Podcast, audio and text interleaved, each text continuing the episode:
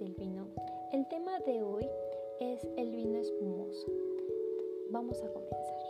Los vinos espumosos se crean gracias a una segunda fermentación donde el CO2 se libera y no puede escapar del recipiente donde se produce y por lo tanto se disuelve con el líquido.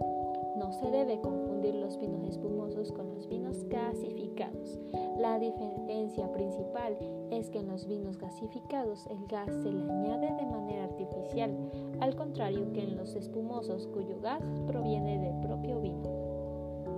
Existen tres métodos principales de elaboración de vinos espumosos.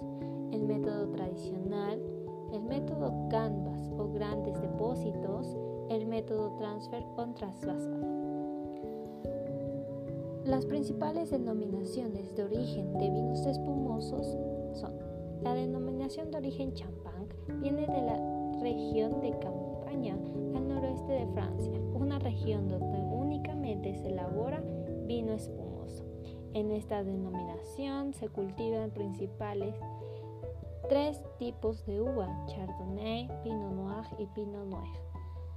Los vinos espumosos elaborados en España se llaman cava esta denominación de origen comprende fundamentalmente la región catalana de Pendes en un total de 160 municipios, aunque se elaboran en otros sitios de España.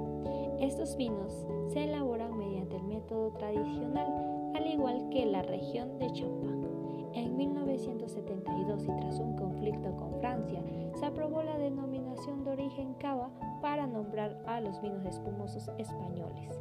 La uva que se suele utilizar para la elaboración de estos espumosos son Macabeo, Parellada y Sau.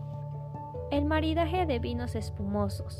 Este tipo de vino se ha asociado siempre al glamour y sobre todo acompañado a diferentes tipos de celebraciones, como bodas, año nuevo, cumpleaños o pedido de mano.